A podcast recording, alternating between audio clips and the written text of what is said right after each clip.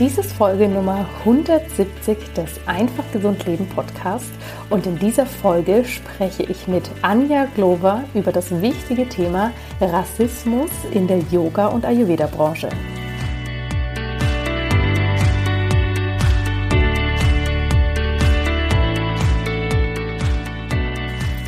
Hallo und herzlich willkommen bei Einfach Gesund Leben, deinem Podcast mit dem besten Mix aus ganzheitlicher Medizin, Ayurveda, Yoga und Ernährung. Ich freue mich sehr, dass du heute hier wieder mit dabei bist, denn heute habe ich ein Thema, was mich die ganzen letzten Wochen sehr umgetrieben hat, zu dem ich viel gelesen habe, versucht habe zu recherchieren und ja, wo ich auf ganz, ganz viele neue Erkenntnisse gestoßen bin die nicht unbedingt ähm, bequem sind, aber eben wichtig, dass wir uns damit auseinandersetzen. Und zwar wollte ich sehr gerne natürlich auch im Rahmen der aktuellen gesellschaftlichen Debatte um Black Lives Matters und den Ereignissen in den USA auch hier ein wenig Input geben und ähm, dazu aber auch eine Expertin ins Boot holen, die nicht nur persönlich, sondern auch aus ihrem Know-how, aus ihrer Expertise heraus viel erzählen kann. Und dafür habe ich die wunderbare Anja Glover eingeladen. Sie ist Soziologin, hat Kulturwissenschaften studiert, sie ist Yogalehrerin, hat ein eigenes Yoga- und Tanzstudio in Lausanne und hat eine Kreativagentur für nachhaltige Projekte und Leistungen. Und die liebe Anja ist nicht nur vom Know-how her hier wirklich eine tolle Expertin, sondern bringt ihre ganz persönlichen Erfahrungen mit und wir sprechen über das wichtige Thema, wie sich Rassismus bei uns in Europa und bei uns in der Wellnessbranche und vor allem auch in der Yoga- und Ayurveda-Welt zeigt oder zeigen kann. Es ist ein spannendes Interview geworden und Anja teilt hier wirklich ihre Erfahrungen mit, zeigt uns ein wenig den ähm, ja, historischen Background dieser wichtigen Thematik auf. Und für mich ist ganz wichtig hier zu betonen, das ist wirklich ein Disclaimer, denn ich weiß, dass äh, das Thema Rassismus beziehungsweise Antirassismus sehr schnell einen sehr emotionalen Charakter haben kann.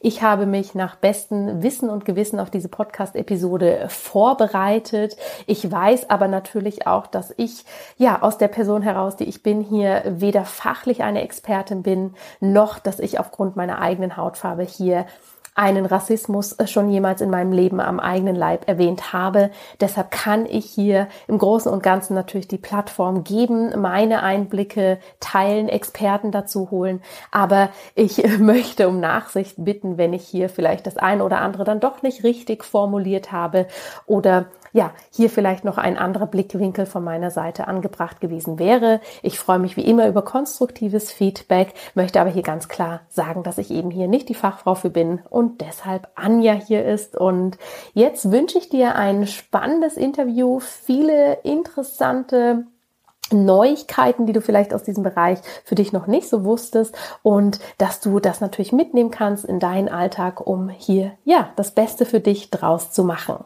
Ganz viel Spaß mit Anja Glover. Ja, hallo und herzlich willkommen. Ich freue mich wahnsinnig, heute einen äh, ganz, ganz spannenden Interviewgast hier zu haben. Und zwar ist es die liebe Anja Glover, der ich schon länger auf Instagram folge und ganz interessant finde, was sie auf allen verschiedenen Plattformen macht und was sie so gestaltet und kreiert. Und jetzt sage ich erstmal herzlich willkommen. Wie schön, dass du heute hier bei mir im Podcast zu Gast bist. Ja, hallo Jana. Vielen Dank für die Einladung. Ich freue mich auch sehr, heute mit dabei zu sein. Schön. Erzähl uns doch vielleicht erstmal so ein bisschen von dir. Ich habe ja im Intro schon ein paar äh, Schlagworte gesagt, aber wer bist du und ja, mit was füllst du dein Leben? Was, was passiert bei dir so? Mit was fühle ich mein Leben? Das ist ähm, eine gute Art, das auszudrücken. Es ist ganz schön voll, vor allem im Moment. Ähm, ich bin eigentlich eine Journalistin. Ich habe Soziologie und Kulturwissenschaften studiert und beschäftige mich sehr gerne mit gesellschaftlichen Fragen ähm, und schreibe gerne darüber. Ähm, ich habe mich aber oftmals unwohl gefühlt auf Redaktionen und darum habe ich sehr früh meine eigene Agentur gegründet oder sehr, war sehr früh selbstständig, mhm. ähm, um darüber zu schreiben, worüber ich schreiben will oder wovon ich ähm, finde, dass es wichtig ist, dass darüber geschrieben oder geredet wird. Und in meiner Agentur begleite ich äh, Firmen, die eine soziale und ökologische Verantwortung übernehmen.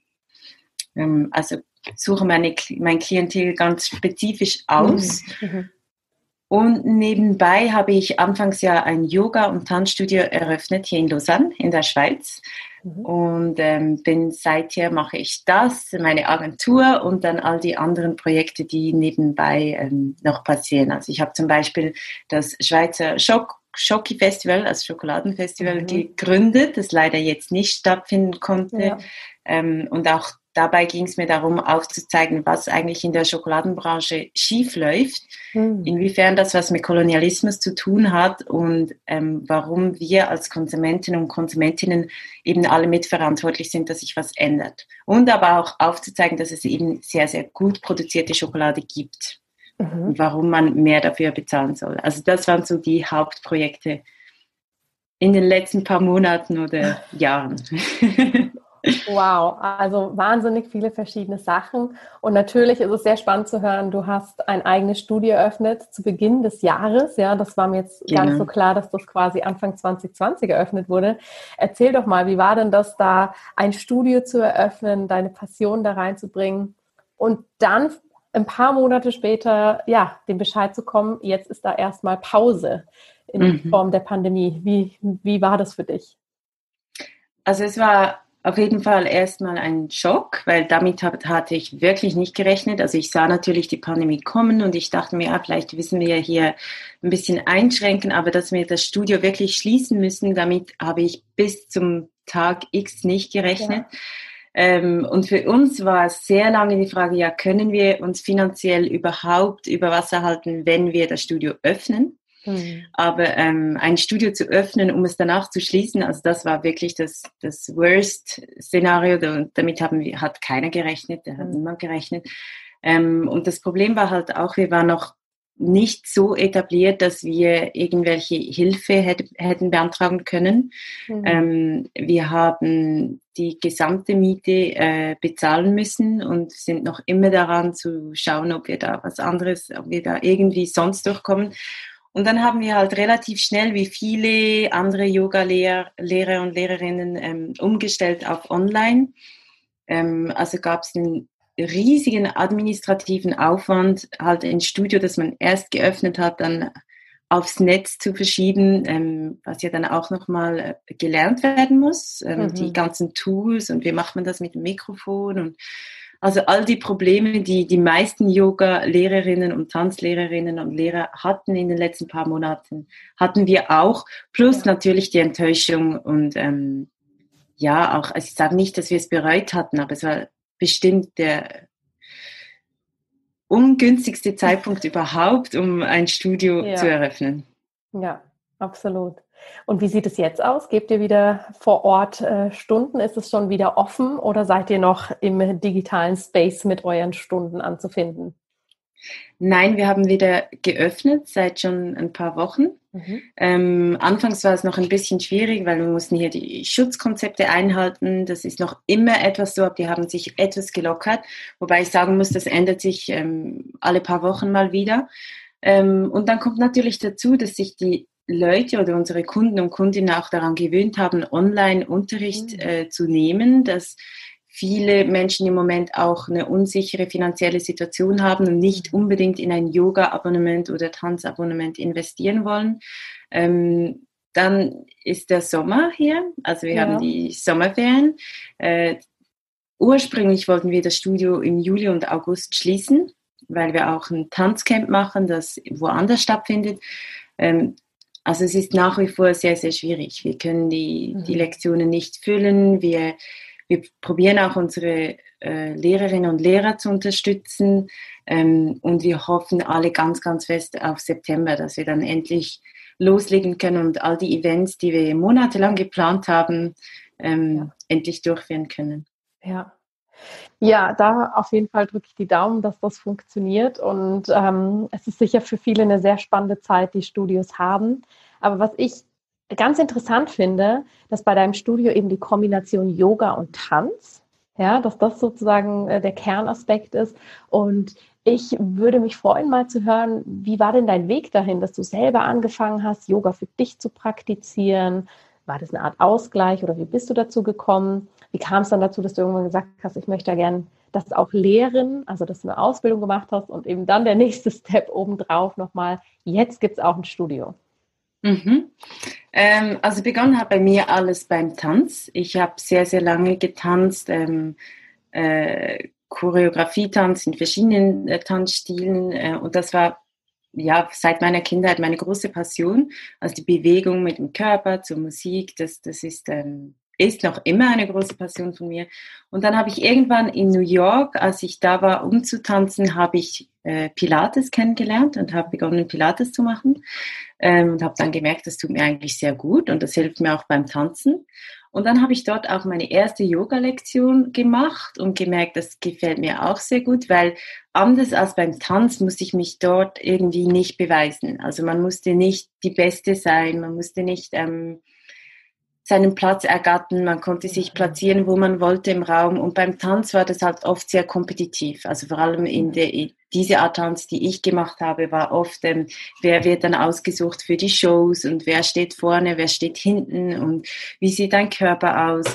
Mhm. Ähm, und das fiel dann beim Yoga irgendwie alles weg. Und zudem lernte ich mehr über meinen eigenen Körper. Und das half mir dann auch beim Tanzen, weil ich realisierte, dass ich das ja für mich mache. Ähm, und ich habe dann in Paris irgendwann, nachdem ich lange Yoga gemacht habe, habe ich die Ausbildung gemacht in Paris und wollte aber vor allem mehr über Anatomie lernen.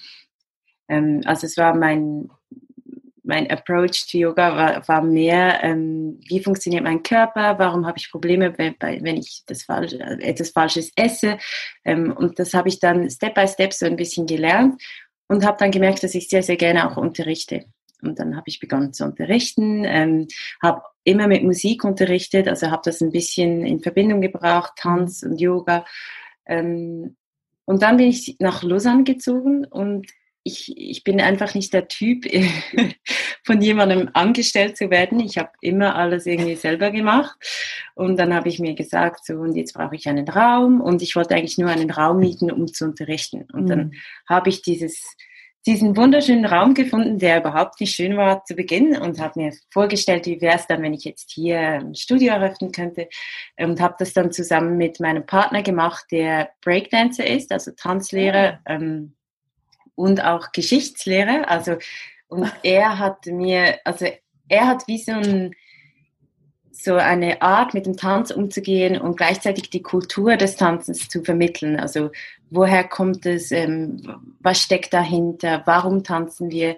Und das war eigentlich unsere Idee, weil das hat mhm. mir persönlich oft gefehlt, als ich äh, ein junges Mädchen war in der Schweiz wenn man tanzen wollte, dann musste man eben ziemlich gut sein, man musste Geld haben, um die Tanzlektion mhm. bezahlen zu können, ähm, man musste sich durchkämpfen ständig und, und irgendwie ist die Kultur, der Ursprung dieser Tanzstelle ging da völlig verloren. Mhm. Mhm. Und das war die Idee des Studios, also dass wir die Ursprünge zusammenbringen können, dass wir das machen können, ähm, was wir für richtig halten und ähm, dass es ein Platz wird für jeder und jede, die die den, seinen Körper bewegen möchte oder mehr kennenlernen möchte über sich selber. Ja. Spannend und mir ist jetzt vor allem das geblieben, ne, dass wir auch den Ursprung des Tanzes oder der verschiedenen Tanzstile ähm, kennenlernen, weil das ist tatsächlich was jetzt, wo du sagst, mit dem man sich ja eigentlich nicht so auseinandersetzt. Ne? Man geht da in diese Tanzvariante oder in den Stil und macht das, aber ja, wo das herkommt, was das bedeutet, wie das äh, den Weg hierher gefunden hat und sich weiterentwickelt mhm. hat, bleibt dann natürlich häufig außen vor. Genau. Ja. ja. Also ich merke, dein Leben ist voll mit vielen ja. verschiedenen Dingen und du beschäftigst dich mit dem Körper, wie funktioniert er, du bringst den Tanz, den Yoga damit rein. Was ist denn Gesundheit für dich und wie hältst du dich gerade als Selbstständige ähm, mit wahnsinnig vielen verschiedenen Aufgaben, wie hältst du dich denn selber gesund? Das ist eine sehr gute Frage und ich muss da auch ständig dazu lernen, weil ähm, also mich interessiert ja auch oft das Thema Nachhaltigkeit in verschiedenen Bereichen, in, in den Dingen, die ich tue. Und ich habe sehr bald gemerkt, dass ich halt irgendwie vergessen habe, dass ich nur ähm, was helfen, äh, nur was äh, der Gesellschaft äh, dazu beitragen kann, dass, dass die Welt eben nachhaltiger wird oder dass wir besser miteinander umgehen, wenn ich selber nachhaltig mit mir selber und meinen Ressourcen umgehe. Und das ist so ziemlich die größte Herausforderung für mich mhm. selber. Also mhm. wie halte ich, wie bleibe ich gesund bei all den Projekten und Herausforderungen, die ich gut finde und die ich gerne mache, aber die halt eben viel Energie verlangen. Und dazu hat mir eben dieses Lockdown, dieser Lockdown hat mir eigentlich sehr geholfen. Also er kam einerseits zu einem negativen Zeitpunkt und andererseits mhm. war es eigentlich genau der Zeitpunkt, an dem ich das dringend nötig hatte. Also ich brauchte eine Auszeit und ich hätte es mir nie genommen. Mhm. Und die letzten paar Wochen haben mir eigentlich ein bisschen gezeigt, dass ich gar nicht so viel tun muss. Also dass ich auch mal eben weniger machen kann, dass ich mich mehr um mich selber kümmern kann, dass ich wieder besser essen kann, dass ich mehr Yoga für mich selber machen kann oder auch mal tanzen kann für mich selber.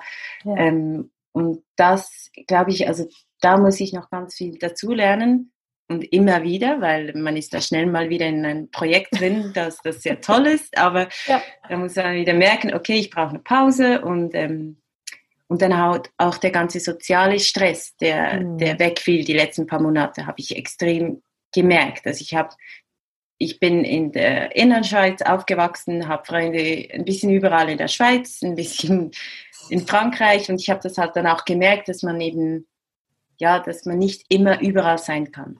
Ja. Also von dem her, Gesundheit spielt für mich eine sehr wichtige Rolle. Das ist auch der Grund, warum ich das mache, was ich mache, weil ich eben nicht für irgendjemanden arbeiten könnte, der nicht das macht, was ich persönlich mhm. für richtig halte. Das hat für mich viel mit Gesundheit zu tun, aber dann eben auch für mich selber. Also meine Ernährung, ich gebe da sehr Acht darauf, dann auch einen gesunden Umgang mit dem eigenen Körper, mit eigenen, ähm, mit dem System. Also dass man sich da nicht äh, runterdrücken lässt, dass man nicht den Körperidealen nachrennen mhm. muss, dass man ähm, ja, halt auch gesunden Menschenverstand verwenden kann. Also ich glaube, Gesundheit ist so facettenreich ja. und ist einfach ein stetiges Lernen. Ja. Ja, absolut. Ein stetiges Lernen und ich finde gerade immer dieses Spannungsfeld so interessant. Ne? Wir geben was weiter über den Körper, über Gesundheit und haben gerade als Selbstständige diese Riesenherausforderung, wie kümmern wir uns mhm. um uns selbst? Und ich hatte vor unserem Gespräch mit meinem Team ein Gespräch und habe dann gesagt, oh da, die Woche möchte ich Urlaub machen. Und dann meine Assistentin auch gesagt, ja, aber dann bist du auch mal komplett offline, oder? Und ich mhm. hielt wirklich inne und war so, ja, stimmt, eigentlich könnte ich das mal machen. Mir gar nicht selber in den Kopf gekommen. Genau. Aber ja, da müssen wir und dürfen wir immer weiter lernen und immer wieder schauen, was stimmt für uns. Genau, ja. Ja, Du hast es ja eingangs erwähnt, du interessierst dich für gesellschaftliche Themen ähm, und hast im Vorgespräch auch gesagt, ne, die erste Jahreshälfte war wahnsinnig viel los. Und mhm. das bringt mich auch zu einem Thema, was wir uns für heute ausgesucht haben, was unglaublich wichtig ist und vor allem in der Branche, sage ich mal, in der wir arbeiten, auch sehr, sehr ähm, ja, stark beleuchtet werden sollte. Und mhm. zwar geht es um das Thema Rassismus. Ich glaube, wir müssen hier nicht groß wiederholen, dass nach den letzten Ereignissen in den USA gefühlt die halbe Welt hier einmal richtig durchgeschüttelt wurde und mhm. zum Hinschauen bewegt wurde und sich hoffentlich auch damit mehr auseinanderzusetzen. Ähm, und natürlich neigen vielleicht einige dazu zu sagen, in den USA ist das was anderes als bei uns, hier in Europa, hier in der Schweiz. Und mich würde interessieren, ähm, ja, inwiefern spielt denn das Thema für dich ganz persönlich eine Rolle? Grundsätzlich, aber jetzt vielleicht auch seit diesen neuesten Ereignissen. Mhm. Also wie du schon sagst, das Thema spielt für mich persönlich eine sehr große Rolle und zwar nicht nur, weil ich äh, halb äh, also weil ich schwarz bin, weil, weil ich, äh, meine Mutter ist aus der Schweiz, mein Vater kommt aus Ghana, also mhm. und ich bin in der Innerschweiz aufgewachsen, also für Leute, die schon in der Innerschweiz waren, die wissen, dass es sehr, sehr selten vorkommt ähm, mhm. und daher ist es ein Thema, das mich seit, seit ich klein bin eigentlich äh, mich begleitet. Also ich habe mich schon früh damit auseinandergesetzt, weil ich einfach gemerkt habe, dass ich als anders angeschaut werde oder mhm. angesprochen werde oder dass ich andere Fragen beantworten muss. Also Und da gibt es ganz unterschiedliche Erfahrungen, auch von meinen Geschwistern. Ähm, und bei mir ist es einfach so, dass ich mich immer schon sehr mit den gesellschaftlichen Zusammenhängen auseinandergesetzt habe oder versucht habe zu verstehen, warum machen wir das so, nicht anders, ähm, warum reden wir mit gewissen Menschen anders als mit anderen. Und das ist auch ein bisschen der Grund, weshalb ich Soziologie studiert habe, weil, weil mich das eben immer schon interessiert hat und weil das irgendwie dieses Thema, also gerade die Rassismusdebatte in der Schweiz, ähm, in diesem kleinen Dorf, in dem ich aufgewachsen bin zumindest, keinen Platz hatte, weil das eben immer abgetan wurde, weil, weil man, ja, weil es immer ähm, entschuldigt wurde oder gesagt wurde, übertreibe jetzt mal nicht, dir geht's ja gut und ähm, mhm. du, du hast ja alle, alle Vorteile, die man haben kann. Und ich habe dann gemerkt, ja, aber irgendetwas stimmt trotzdem nicht ganz. Und darum ist dieses Thema hat mich schon immer persönlich beschäftigt. Ähm, und dann aber auch wissenschaftlich sozusagen beschäftigt. Äh, und ich habe dann aber auch früh gemerkt, dass alles, was ich mache, hat eigentlich damit ein bisschen zu tun. Also mhm. auch die Geschichte der Schokolade, das ist letzten Endes ist Schokolade ein Kolonialprodukt hier in der Schweiz. Ähm, und die Problematik, die damit einhergeht, hat, hat damit zu tun. Also das kommt, kommt nicht einfach ist nicht einfach so, dass die Schweiz als das Schokoladenland angesehen wird, sondern es hat einen, einen historischen Zusammenhang. Mhm. Dann mein ganzes Studium hatte damit zu tun, dann auch die, die Identitätssuche, meine, mein Umzug, ähm, meinen Aufenthalt und mein Leben in New York und dann in Paris. Also das hat irgendwie alles immer da reingespielt und mit der aktuellen äh, Debatte oder Bewegung hat das irgendwie zum ersten Mal Platz gehabt im, mhm. in, der, in der Gesellschaft oder in der öffentlichen Debatte. Und ja, wie du sagst, die letzten paar Monate oder Wochen ging das plötzlich ganz, ganz schnell. Ähm, und dann wurde das Thema plötzlich super interessant für alle, äh, was vorher eben nicht der Fall war. Und es ist nicht so, dass ich vorher nicht darüber geredet hätte oder geschrieben ja. hätte, aber es hat eben einfach keinen Platz. Und darum bin ich quasi jetzt zur afrofeministischen Aktivistin geworden in den letzten paar Wochen. Oder zumindest als das dargestellt worden, obwohl dieses Thema schon immer eigentlich ja. ähm, mitgespielt hat und obwohl ich schon immer versucht habe, darüber zu schreiben. Ja. Es hat jetzt einfach einen Namen gekriegt. Oder Rassismus darf jetzt als Rassismus bezeichnet werden, was mhm. vorher nicht der Fall war. Ja, was glaubst du, woran liegt es, dass da vorher nicht so der Platz war? Weil einfach nicht dieser große gesellschaftliche Aufschrei da war oder weil einfach hier sehr, sehr viele Menschen, wie du schon gesagt hast, in diesem Tenor waren, jetzt hab dich mal nicht so, dir geht's doch super und jetzt war doch nur ein Witz oder nimm das nicht so ernst. Was glaubst du, was da so die Stellschrauben dafür waren, dass der Platz jetzt erst ähm, ja da ist? Also ich glaube, ganz klar hat es mit der Bewegung zu tun, die halt weltweit, äh, weltweit explodiert ist und weltweit äh, Gehör gefunden hat. Und dadurch haben auch alle, die sich eben ein bisschen mit der Thematik befassen oder schon ein bisschen in der Thematik drin sind, sind auf diesen Zug aufgesprungen und haben endlich, ähm, hm. endlich darüber reden können. Also ich glaube, das hat dann so wie eine Mass Massenbewegung halt eben ähm, losgelöst und dadurch sind halt viele Menschen, die, wie du sagst, die finden, ja, es ist jetzt nicht wirklich ein Thema, wir haben andere Probleme oder es ist ein mhm. Problem in, der, in den USA, vielleicht in Frankreich und Deutschland, aber in der Schweiz ist es anders. Mhm. Ähm, ich glaube, diese Leute oder ein paar von ihnen, von ihnen, zumindest haben gemerkt, ja, wir können jetzt nicht einfach so tun, als ob nichts wäre. Mhm. Ähm, es kann nicht sein, dass, dass es uns nicht betrifft.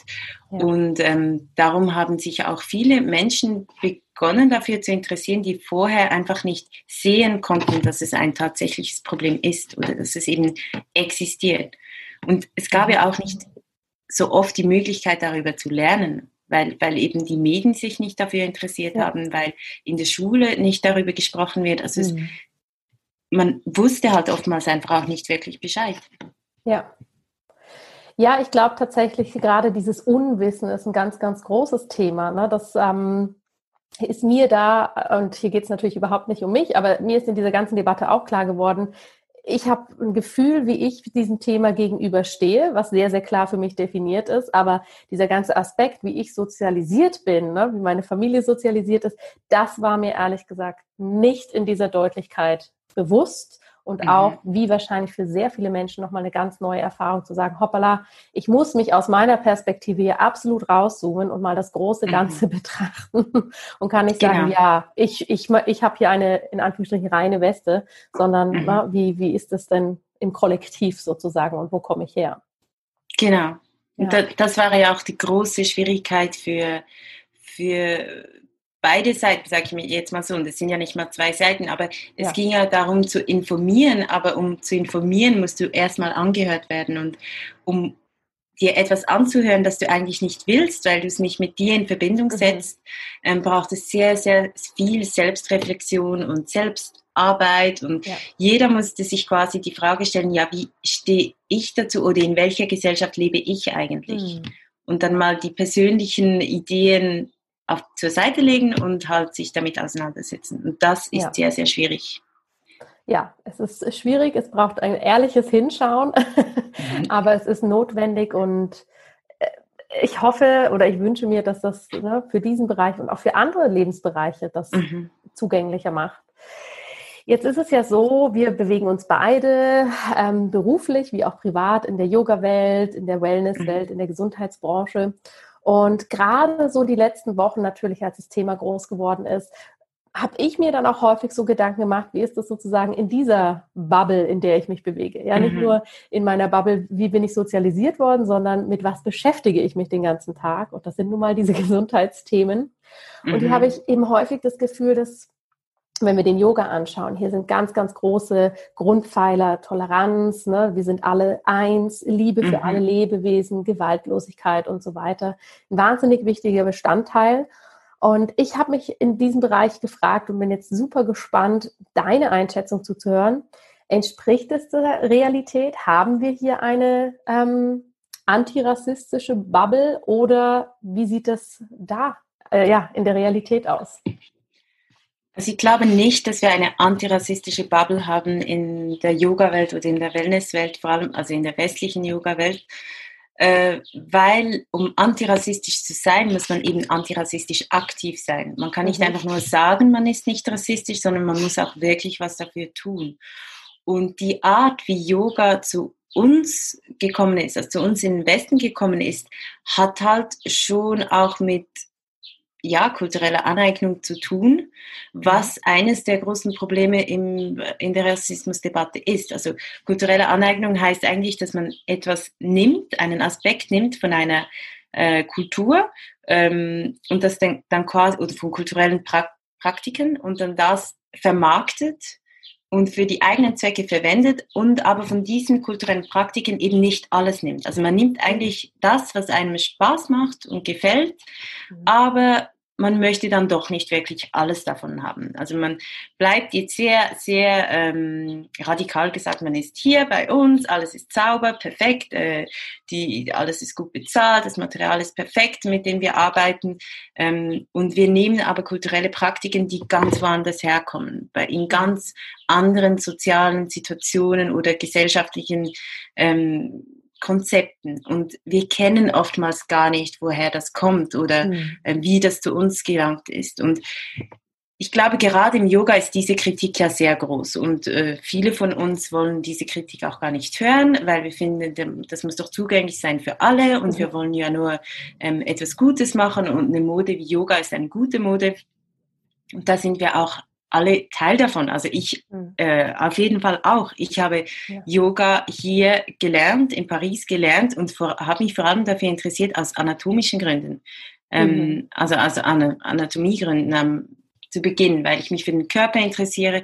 Und ich interessiere mich auch für Philosophie, aber für die Philosophie, die ich eben im Studium gelernt habe. Und diese Philosophie ist oft Philosophie, die von weißen Männern geschrieben wurde. Also mir, auch für mich selber war das dann wie so eine Erkenntnis, irgend, irgendwie ist es schon falsch.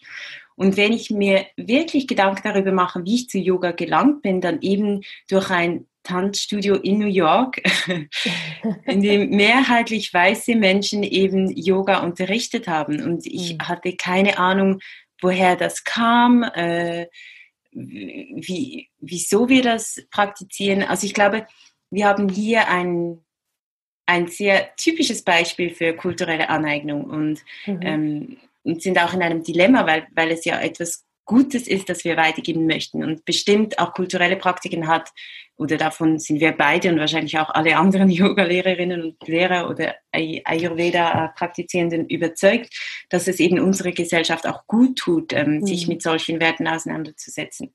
Und das stimmt auch.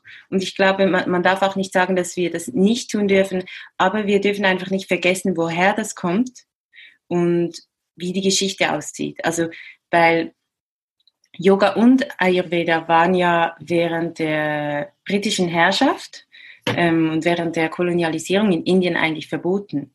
Mhm. Und dass es heute quasi etwas ist, womit viele Menschen bei uns ihr Geld verdienen, ähm, Geld, das dann nicht zurückgeht dorthin, woher die kulturelle Praktik kommt, das ist eben schon eine Problematik, die mhm. letzten Endes auf einem, ja, auf Rassismus eigentlich basiert. Also warum haben wir überhaupt das Gefühl, dieses Recht zu haben, das so zu praktizieren? Und es gibt Beispiele von People of Color, die sagen, ja, ich war in Amerika und bin in ein Yoga-Studio gegangen und dann wurde dort von einer weißen Person Yoga gelehrt ähm, und an der Wand hing ein Umzeichen, aber es hing verkehrt rum und keiner bemerkte das. Ähm, und und natürlich bemerkt man es nicht unbedingt, weil man, weil, weil man das ja irgendwie nicht kennt. Man weiß vielleicht, dass das, das ist irgendwie das Umzeichen, aber ja. mehr weiß man vielleicht auch gar ja. nicht darüber. Und sie hat dann auch gesagt, ähm, also es gibt ganz viele solche Beispiele, ja, und ich habe mich total unwohl gefühlt, weil ich war dann auch die einzige People of Color in einem Raum, in dem ich irgendwie keinen Platz habe. Zudem kommt es oftmals Yoga-Lektionen so teuer sind, dass sie nicht für alle zugänglich sind, hm. sondern nur für eine bestimmte Schicht. Mhm. Ähm, also es gibt hier ganz viele Ausgrenzungskriterien, die uns gar nicht bewusst sind. Oder nur schon diese Mode halt, dass wir hier ähm, uns erlauben, äh, Workshops und Retreats anzubieten in Bali oder Indien, das ist eigentlich hoch, also sehr, sehr heikel. Weil die Kultur kommt ja eigentlich von Indien. Also gäbe es bestimmt genügend Lehrpersonen, die, die, die Retreats anbieten können und die, die dann auch eigentlich das Geld dafür sollten, bekommen sollten. Ja. Aber wir wollen halt unsere Kurse auf Deutsch und Schweizerdeutsch und, und doch in unserem Luxus. Wir wollen ja gar nicht unbedingt sehen, wie man dort ja. lebt, wie man also dort und dort lebt. Das, das, man, das ist auch schon falsch. Also es ist einfach ein sehr, eine sehr große Problematik, über die vielleicht noch oder ziemlich sicher noch zu wenig äh, geforscht oder geredet wird. Mhm, mh. Ja, das glaube ich auch. Da waren jetzt auch wieder ein paar neue Erkenntnisse für mich dabei. Also vielen Dank ähm, für diesen wirklich sehr fundierten Background. Und ich denke natürlich, dass gerade so in der Gesundheits- und Wellnessbranche lässt sich das natürlich schneller kaschieren, weil wir, wie du schon sagst, ne, wir sorgen irgendwie dafür, dass Menschen hier Yoga praktizieren können, dadurch entspannter sind, weniger Rückenschmerzen mhm. haben und so weiter. Da hat man ja für sich vielleicht so diese moralische Waage, die man da ansetzt, wenn man sich dem überhaupt bewusst ist, kann man sich schneller vom Gefühl her ausgleichen als dein Beispiel mit der Schokolade. Ja, mhm. wo man ja schlecht sagen kann, ach komm, die Schokolade, die tut doch allen gut und dann ist es okay, wenn wir sozusagen auf mhm. diese Historie ja, zurückgreifen oder davon profitieren. Also, mhm. Da ist sicher was dran was können wir denn da tun? Ja, weil jetzt hören hier viele zu, die sind Yogalehrerinnen, die sind Ayurveda-Praktizierende. Ähm, viele sind jetzt vielleicht auch erstmal erschreckt von diesen Informationen, aber was können wir machen und wie machst du das vielleicht auch selber, da du ja offensichtlich auch Yoga praktizierst und weitergibst mhm. und ein Studio hast? Mhm. Also ich finde es, ich muss, ich finde es selber sehr schwierig und das war auch einer der Aspekte, bei denen ich sagen muss, ah ja, ähm, stimmt eigentlich. Und ich, ich, ich bin total Teil dieses Systems, ich bin total Teil dieser kulturellen Aneignung. Ich mache das auch selber, ähm, nur schon damit, wie ich halt Yoga gelernt habe oder wie ich den Zugang dazu erhalten habe. Und das ist ja auch, wie in der gesamten Rassismus-Thematik, ist ja in diesem Sinn auch nicht nur mein Fehler oder unser Fehler. Ähm, wir leben in diesem System, aber es ist wichtig, dass wir, dass wir lernen, dass das existiert, dass wir wissen, woher das kommt, dass wir wissen, dass es problematisch ist. Und ich glaube, ähm, was wir tun können, ist genau das, also damit zu beginnen, sich darüber zu erkunden, zu, ähm, sich selber vor allem auch die Fragen zu stellen, warum mache ich Yoga? Warum tut es mir gut? Tut es mir denn, denn auch gut? Oder ist es Teil einer kapitalistischen Idee oder einer Verherrlichung des Körpers oder etwas, das mir eben nicht tu gut tut? Also ich glaube, es ist schon mal eine ganz persönliche Frage. Ähm, warum mache ich das?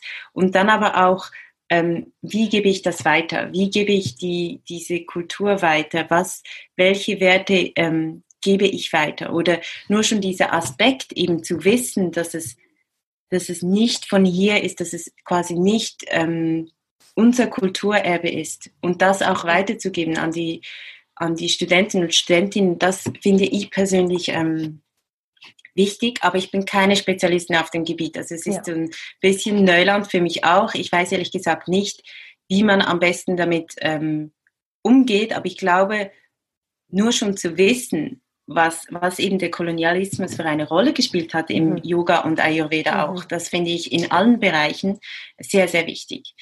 Ähm, dann muss man, glaube ich, sich selber und anderen in der eigenen Branche immer mal wieder schwierige Fragen stellen. Das sind unangenehme Fragen. Das, das möchte eigentlich keiner hören. Ja. Das ist, das ist nicht schön zu hören, aber ich glaube, das tut auch ganz gut. Und dann halt ganz konkret, warum müssen wir denn Retreats in Bali anbieten? Ich sage nicht, dass es nicht, dass es das nicht geben sollte oder dass es nicht äh, möglich ist, wobei sich dort ja auch die Frage stellt, ist es denn sinnvoll, wenn alle von der Schweiz oder von Deutschland nach, nach Bali fliegen mhm. und anstatt dass sie einfach hier einen, einen Retreat machen und dann ist die Frage wahrscheinlich eine Geldfrage, weil es ist ähm, einfach günstiger, ähm, in ja. Bali einen Lux, ein luxuriöses Retreat anzubieten. Also ich glaube, man kann sich selber in der Yoga-Praxis ähm, oder in der Wellness-Welt äh, ganz viele solcher Fragen stellen. Ähm, dann ich im Studio, was ich, ich versuche, ist halt auch zu schauen, wen stelle ich ein oder wer unterrichtet bei mir.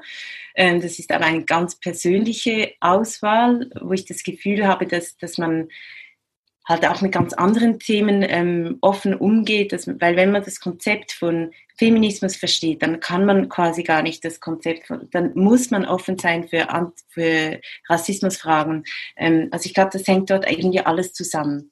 Dann halt ganz, ganz klar die ganze Kleiderproduktion in der Yoga-Branche. Ähm, wer, wer stellt unsere Kleider mhm. her? Und wie, wie, wie werden sie bezahlt? Oder ähm, für welche äh, für welche Frauen werden diese Kleider hergestellt oder auch Männer? Also gibt es, ähm, also da gibt es ganz banale Diskussionen. Gibt es äh, Yoga-BHs für Frauen, die etwas mehr Oberweite haben? Ja mhm. oder nein? Also ich mhm. glaube, es gibt hier ganz, ganz viele Fragen, die gestellt werden können, die, die sehr unangenehm sind. Aber ich glaube, jeder und jede kann in diesem Bereich ähm, sich etwas weiterbilden und dazulernen.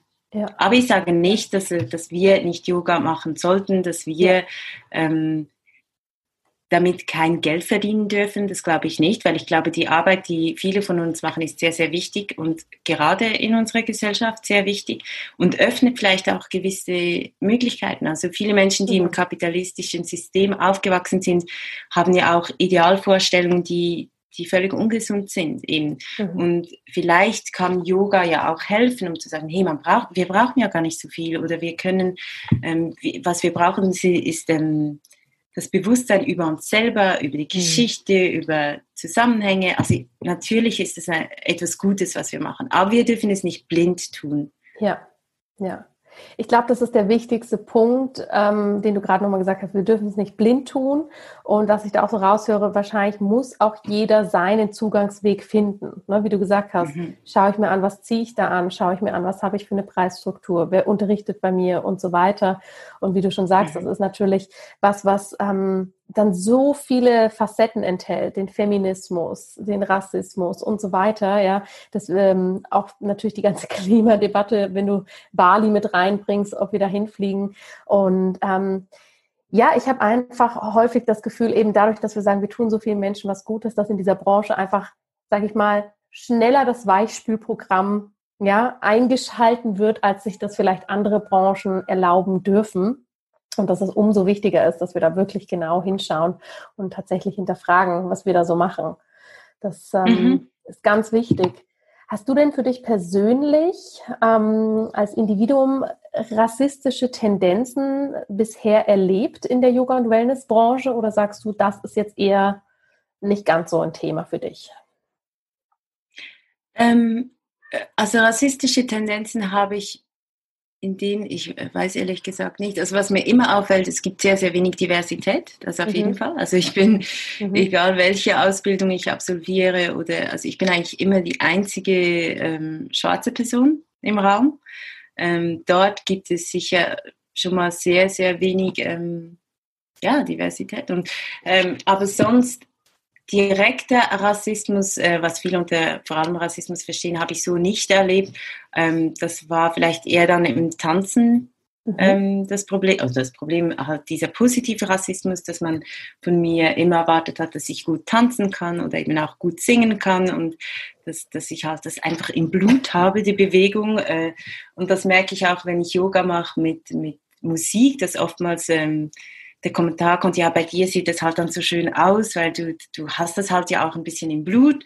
Ähm, und dann wird mit dem eigentlich äh, weggelassen, dass ich 20 Jahre lang äh, getanzt habe, das geübt mhm. habe, dass ich mir das angeeignet habe, dass es nicht einfach so ähm, äh, in meinem Blut steckt eben. Also natürlich gibt es dort, wie in allen anderen Facetten, mhm. wie in an, allen anderen Bereichen, ähm, gibt es diese vor allem unbewusste Rassismus. Ähm, auf ja. jeden Fall, denke ich. Ja. Absolut. Und was ich aber auch noch finde, also zu dem, was du vorher gesagt hast, in anderen Bereichen benutzen wir vielleicht weniger, vielleicht weniger schnell das Weichspülprogramm. Ähm, ich bin mir nicht mal so sicher, weil ich glaube, gerade in, in der Yoga-Welt oder in der Gesundheitswelt haben wir eigentlich dieses kritische Denken ist schon etwas, das man mhm. uns mit auf den We Weg gibt. Also ich glaube, es steckt auch sehr, sehr, sehr viel Potenzial in dieser Branche, ja. weil das eben meistens Leute sind, die, die gelernt haben, kritisch über sich selber nachzudenken. Nicht alle natürlich, aber das, mm. das ist ja eigentlich die Idee, dass man eben kritisch sich mit dem eigenen Leben und Lebensstil auseinandersetzt. Und darum glaube ich, ist es vielleicht, tut es weh, das zu hören, dass sich viel kulturelle Aneignung, dass viel kulturelle Aneignung darin steckt. Aber ich glaube, es steckt auch sehr, sehr viel Potenzial darin. Mhm. Mhm. Ja, super, vielen Dank, dass du das nochmal so rausgekehrt hast. Ne? Das ist natürlich ganz, ganz wichtig, ähm, dass wir da auch das Potenzial sehen. Ja, du hast uns jetzt schon wahnsinnig viele Tipps gegeben und wie gesagt, auch da denke ich, war für viele Neutüren äh, geöffnet. Was haben Yoga und vor allem auch Ayurveda damit zu tun? Ne? Wie müssen wir das in den historischen Kontext einordnen, in die Kolonialzeit, in das Thema Rassismus? Ähm, Du hast auch schon ganz viele Hilfestellungen an die Hand gegeben. Hinschauen, wirklich ehrlich sein, sich informieren. Ähm, Gibt es denn sonst noch Punkte, die du sagst, die sind super wichtig, wenn jetzt hier die Zuhörerinnen und Zuhörer mit ganz gespitzten Ohren sitzen und sagen, boah, da, habe ich mich noch nie auseinandergesetzt, hoppala, das ist ein wichtiges Thema. Wie wir da alle selber bewusst dafür werden können, wie wir aktiver werden können. Gibt es da noch was, was du gerne mit auf den Weg geben möchtest? Also auf jeden Fall, wie ich schon gesagt habe, möglichst viel informieren und immer dazulernen. Also was, was ich sehr, sehr heikel finde, ist eben das, wie kann ich möglichst schnell eine 300-Stunden-Ausbildung absolvieren.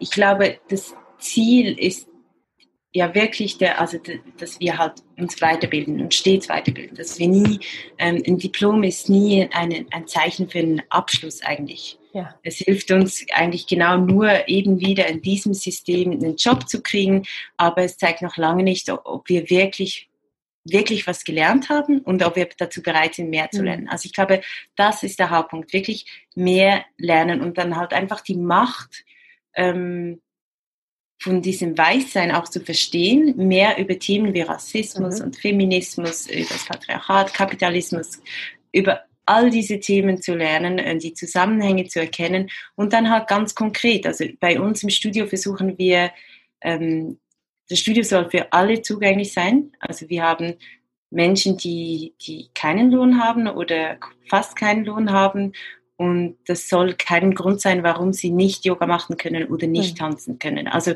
wirklich auch dort dazu lernen, im Tanzen vor allem auch, wo, wo, woher kommt das und ähm, wie, was kann ich machen, damit dieser Platz, dieser Ort, den ich habe und diese Möglichkeit in ganz vielen Menschen zur Verfügung stellen kann. Ja.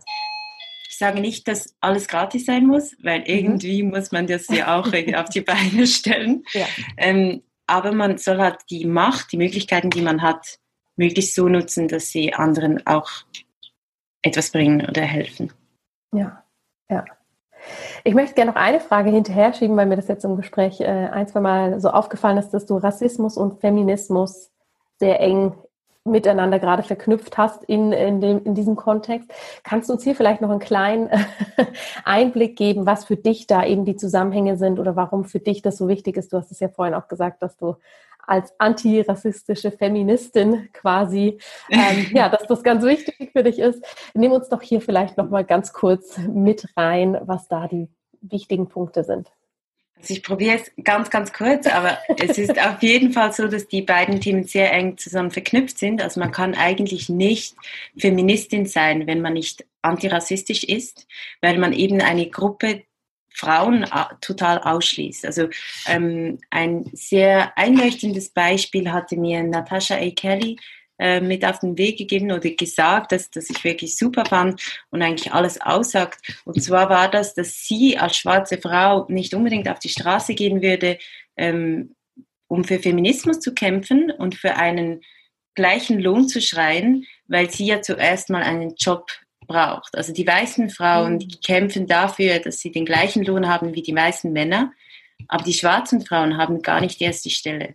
Also ich glaube, der, man muss diese beiden Themen zusammendenken, weil sie eben, ähm, weil erst wenn alle frei sind von dieser Hierarchisieren, von dieser Macht, erst dann kann man wirklich von Feminismus reden. Weil Feminismus, mhm. was wir im Feminismus wollen, ist ja, dass eben alle gleichberechtigt sind, dass ja. alle die gleichen Rechte haben. Und da zählen die schwarzen Frauen einfach auch dazu. Und die mhm. schwarzen Frauen stehen ähm, oftmals unter den weißen Frauen. Also müssen sich nochmals mehr beweisen, mhm. werden oftmals nochmals mehr als Sexobjekte dargestellt. Das sieht man in Filmen, in Texten, in, im Kino, mhm. also wirklich überall wird das sichtbar, wenn man lernt, hinzusehen. Aber dazu gibt es ganz, ganz vieles, äh, ganz, ganz viel Material schwarzer Feminismus, gerade Natasha A. Kelly ist eine sehr gute Adresse.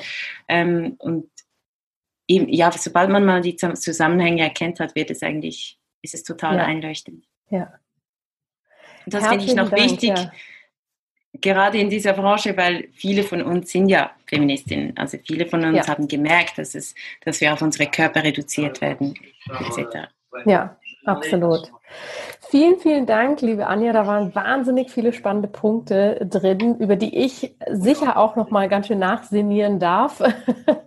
ähm, Gibt es für dich zum Abschluss des Interviews noch was, was du gerne noch äh, loswerden möchtest, um das Gespräch rund zu machen oder ein Aspekt, der dir jetzt nicht ähm, ja, prägnant genug war, nicht genügend im Fokus, möchtest du da gerne kurz anschließen?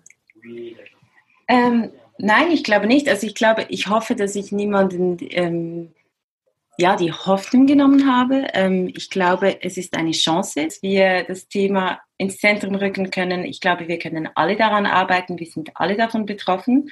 Ähm, ich stecke mittendrin als äh, Yoga-Studio-Owner. Ähm, und ich, ich möchte eigentlich mehr aufzeigen, dass, dass, dass Rassismus eben so facettenreich ist, dass wir alle daran mhm. arbeiten müssen. Ich glaube, da hast du hier für, für meine Community mit Sicherheit einen ganz, ganz wichtigen äh, Grundstein gelegt, um viele Gedanken gesät. Und ich denke auch und kann das auch nur noch mal betonen, dass die Intention von unserem Interview natürlich nicht war, ne, Yoga ist schlecht, Ayurveda ist schlecht, das dürfen wir alles nicht, sondern eher schau hin, was war, was ist und was können wir daraus kreieren, was unseren Wertevorstellungen entspricht und was wir uns für unsere Welt wünschen. Mhm, genau. Ja.